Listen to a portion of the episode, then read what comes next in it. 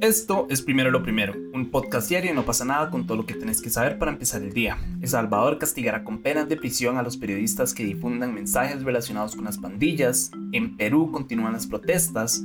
Aumentaron las emergencias sanitarias relacionadas con el clima en África y denuncian crímenes de guerra y crímenes de lesa humanidad en la región etíope de Tigre. Recuerden que pueden escucharnos de lunes a viernes a las 6 de la mañana en su plataforma de podcast preferida. Y comencemos con El Salvador, donde se está viviendo una situación sin precedentes. Básicamente, el presidente Nayib Bukele le declaró la guerra a las pandillas. En realidad se la viene declarando como desde su campaña, etc. Pero sus declaraciones ahorita están convirtiendo en hechos. Y tras una petición suya, el Congreso aprobó una reforma penal para castigar con hasta 15 años de cárcel la difusión de mensajes de pandillas en medios de comunicación. Esta reforma se aplicará a quienes, y cito, reproduzcan y transmitan mensajes o comunicados organizados o presuntamente originados por dichos grupos delincuentes que pudieran generar zozobra y pánico a la población en general. Además, se van a imponer penas contra las personas que marquen sus territorios con siglas. Esto al parecer es como una mm, actividad, actividad creo que no es la palabra, pero parece algo muy común como que las pandillas vayan y marquen sus territorios con con grafitis, etcétera, o cuando van a hacer una represalia contra alguien o te van a decir que van a matar a alguien, pues marcan como el territorio con una sigla especial. Como argumento, Bukele comparó la situación con la Alemania nazi. Él dijo, y cito, cuando los alemanes querían erradicar el nazismo, prohibieron por ley toda la simbología nazi, así como los mensajes, apologías y todo lo que fuera dirigido a promocionar el nazismo. Ahora nosotros haremos eso con las pandillas. Les recuerdo que desde hace 11 días en El Salvador se ha aplicado un estado de excepción para enfrentar la ola de violencia generada por pandillas, como por ejemplo la tan conocida Mara Salvatrucha, y en ese tiempo se han arrestado cerca de 6.000 pandilleros. Incluso hace unos días Bukele amenazó a las pandillas diciendo que si la ola de violencia continúa y buscan represalias, les van a quitar la comida a los más de 22 mil pandilleros arrestados. Todas estas medidas han generado un pues, enorme rechazo en diversos sectores de la población. Por un lado, los medios de comunicación denunciaron, y cito, un claro intento de censura a través de una reforma mordaza que amenaza con cárcel a los medios de comunicación y periodistas que reporten sobre una realidad que desde la actual administración de Bukele se busca esconder. Por el otro lado, la oficina de la alta comisionada de la ONU para los Derechos Humanos dijo que estaban preocupados por el manejo del gobierno salvadoreño a la, hora, a la ola de violencia nacional, señalando presuntos tratos crueles contra pandilleros presos. Interesante que la ONU nada más se anuncie y no haga nada. De verdad, el fin justifica los medios. Como no sé si han visto estas fotos que se están o videos que se han eh, vuelto virales en redes sociales del trato que se le está dando a a todos estos pandilleros en las cárceles. Hay un video fuertísimo en los que los sacan como a macanazos del, de, de, sus recintos o de los lugares donde ellos duermen, casi que chingos, como un paño tapándose nada más, y los arrodillan y les empiezan como a pegar y así. Eh, y ahora una amenaza de quitarle la comida a, a, una población que ya de por sí ese es su derecho como, como, como ser humano, ni siquiera como ciudadano, es su derecho como ser humano. Em, y es una amenaza fuertísima, ¿saben? Como, como decir, hey, si ustedes no continúan, si ustedes continúan o buscan represalias contra mía o de, no sé, el gobierno o de las instituciones, pues las autoridades, entonces les voy a quitar la comida. Es una amenaza fuertísima, es un rasgo de un totalitarismo también bastante fuerte y ni hablar del tema este como el de censurar a los medios de comunicación, me parece interesante. A ver, tenemos algo muy claro, hablar de Bukele no pasa nada, es un poco complicado porque siempre que lo mencionamos, eh, y obviamente los salvadoreños siempre nos caen y es, es, difícil como tener esta conversación porque a ojos de ellos es una persona que está limpiando un país que ha vivido durante años bajo bajo las, las pandillas y bajo la corrupción y bajo la, el narcotráfico, etcétera, y bajo olas de violencia enormes que es como, madre, yo si yo viviera en ese país y viene alguien y realmente está haciendo un cambio y está poniendo mano firme, eh, yo también lo, alabaría definitivamente no la palabra, pero sí estaría como a favor de él, ¿saben? Y lo defendería. Pero a veces uno como un tercero, como fuera de todo el conflicto, es como, más, hay ciertas cosas que uno ve que, que, obviamente le preocupan. Y una de esas es pues todo este tema de, eh, de los medios de comunicación, o sea, decirle a un medio de comunicación como, vea, si usted publica sobre las pandillas, eh, lo voy a censurar y lo voy a, y pues lo voy a poner una pena. Eh, no sé, a mí eso me suena un poco como lo que hizo Rusia con el ejército, que fue como más, ustedes publican cosas en contra del, del, ejército ruso o no sé, información, etcétera, entonces lo vamos a censurar y le vamos a poner una pena también. Entonces, es interesante como esta juxtaposición que la gente es como, madre, es que lo que Rusia está haciendo está mal, pero si El Salvador lo hace es como, no, súper bien, porque ellos están limpiando la población, están limpiando el país, etc. Entonces, por eso digo que es tan difícil como hasta qué punto el fin justifica los medios, porque quitarle un derecho a una persona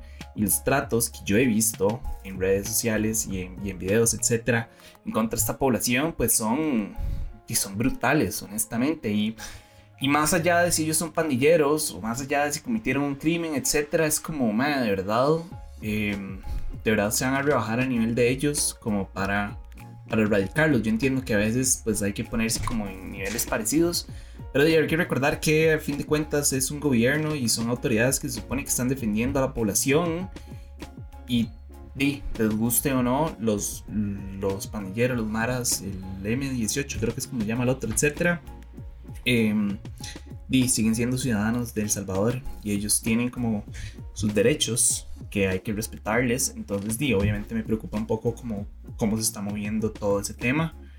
Eh, y honestamente no sé cómo, cómo va a terminar. Ahí están haciendo la limpieza importantísima de, de las pandillas en el país, pero yo no sé cómo va a terminar eso. Yo no sé si esto va a generar una ola de violencia. Obviamente que le quiten la comida a mis compañeros pandilleros, y yo obviamente voy a, voy a, hacer un despiche, ¿saben? Como voy a, voy a, voy a ver cómo hago para ayudarles. Entonces puede que esa ola de violencia genere como más consecuencias dentro del gobierno y que la ola de violencia nada más se grande y se grande y se grande y, se vuelve inmanejable y sea como, no sé, un, una guerrilla ahí rajada eh, en, El Salvador. ¿Y qué pasa con la gente que está ahí como en medio, ¿saben? Entonces, honestamente no tengo la menor idea de cómo va a resultar esto. Eh, y me preocupa como un poco también estos, pues como muestras de totalitarismo que ha demostrado él en los últimos años, el tema de haber llegado con el ejército al, al Congreso y haber levantado un montón de gente y haber quitado un montón de magistrados y de jueces, etc. Eh, digo, obviamente marca una ruptura de los tres poderes, de la división de poderes, entonces no sé, ¿qué nos espera con este señor en este país? Yo entiendo que muchos estarán a favor de él y yo, pues me gusta ver que realmente se está como limpiando el país, pero a la vez digo como, madre, y la misma pregunta que ya tiré dos veces, la voy a tirar una última vez. ¿Realmente el fin justifica los medios? No sé, ustedes díganme qué opinan. En temas relacionados al descontento social, las protestas continúan en Perú y en la más reciente una persona murió y 15 resultaron heridas. De hecho, de esas 15, 12 son policías y 3 son manifestantes. Les recuerdo que desde hace días en Perú se han visto fuertes choques entre policías y manifestantes por las alzas en los precios de los combustibles y los alimentos. De hecho, recientemente el presidente Pedro Castillo decretó un toque que en, Limón, en, Lima, perdón, Limón es en Costa Rica, para intentar contener las protestas. Eh, y eso también es una situación dificilísima que se está manejando desde hace desde hace tiempo, no sé si han visto las fotos ah, como de las calles en fuego, etcétera. La policía pues está Obviamente hay una represión importante también. Pedro Castillo, esta es su primer manifestación como presidente electo.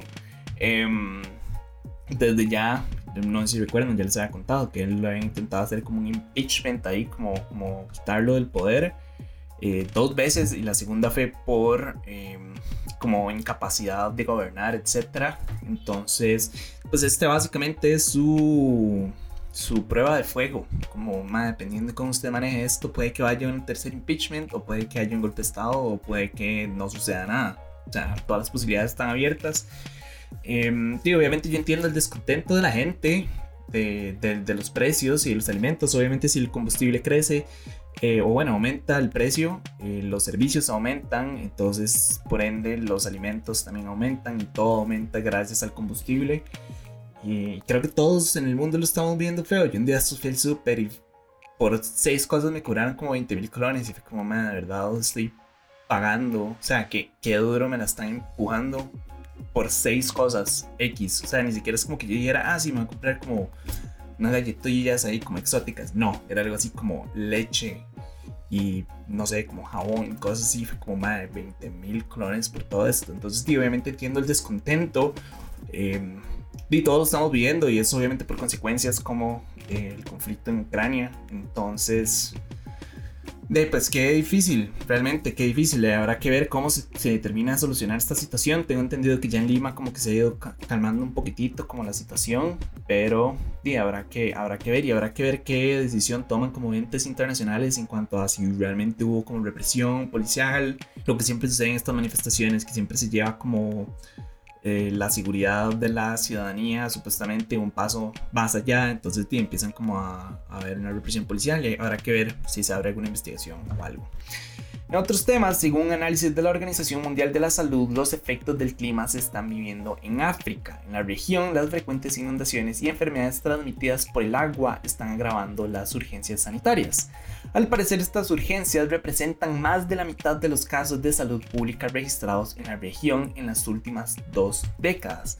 De hecho, este análisis muestra de hecho, este análisis muestra que el 56% de los casos de salud pública registrados en la región africana entre el 2001 y el 2021, y el 2021 están relacionados con el clima. De hecho, este informe concluyó que África es el continente que menos contribuye al cambio climático, pero el que sufre todas sus consecuencias. Es que sí, que difícil, ¿verdad? Como la situación en África. Eh, la mitad del tiempo se están quemando y es como hay una sequía enorme, entonces no pueden generar alimentos, no pueden ni, siquiera como subsistir como seres humanos, como seres humanos y la otra mitad del tiempo se están ahogando porque las lluvias son torrenciales y las inundaciones son demasiado grandes y como no hay como eh, pues como árboles y cosas que mantengan el, suelo como unido y que eviten las inundaciones, entonces viven todas las consecuencias y esto genera como enfermedades, dengue, zika, etcétera, que es como, mae, de verdad que, que, la, pasan feo, o sea, de verdad que, que difícil y qué duro esta conclusión, que sea como África es el que menos contribuye al cambio climático y es el que sufre todas sus consecuencias, es como, me... Sí, no sé, yo no tengo palabras para, para eso. Como que difícil. Y si no hacemos algo como humanidad y no nos unimos, pues los que van a sufrir son las personas que viven ahí. Y yo sé que a veces parece distante y es como, ah, sí, pero ellos viven en otro continente, etcétera. Me cago, man. Y yo sé que uno dice como, ah, sí, pero ellos viven en otro continente, etcétera. Pero son seres humanos y están, y están pagando el precio por, por nuestras acciones. Y ya para finalizar, un informe conjunto de las ONGs Amnistía Internacional y Human Rights Watch denunciaron crímenes de guerra y crímenes de lesa humanidad en la región etíope de Tigre por parte de las fuerzas de seguridad y milicias. Según el informe, los civiles de esta región fueron objetos de una campaña implacable de limpieza étnica en la zona donde desde el noviembre del 2020 se ha vivido un conflicto entre rebeldes y tropas progubernamentales. Por su parte, el portavoz del gobierno calificó estas conclusiones de mentiras y dijo que el informe es irresponsable y sesgado. Y qué difícil, ¿verdad? Como y como en diferentes lugares del mundo estamos viendo crímenes de guerra y estamos viendo como campañas de limpieza étnica. Lo, vemos con China y, los igures que, que, los tienen en, ¿cómo es que le llaman? Como centros de adoctrinamiento, una cosa así. Y es como, man, no, es un campo de concentración moderno. Y ahora estos dos eh, ONGs dicen que lo mismo está pasando en Tigre. Y luego tenemos Ucrania y Rusia donde se han denunciado por ambos bandos crímenes de guerra fuertísimos.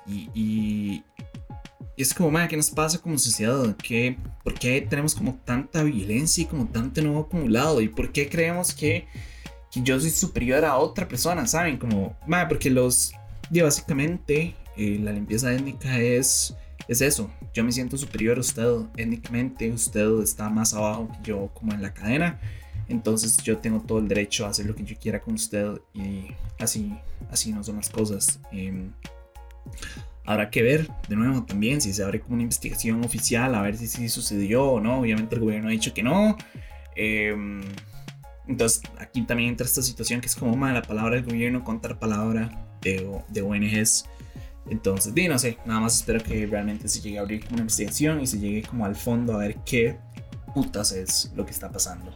Pero bueno, esto fue todo por hoy. Su apoyo es posible primero lo primero. Recuerden que pueden apoyarnos en patreon.com slash no pasa nada oficial. Y para seguir informándose, recuerden suscribirse a nuestro newsletter diario que pueden encontrar en nuestras redes sociales. De nuevo, gracias.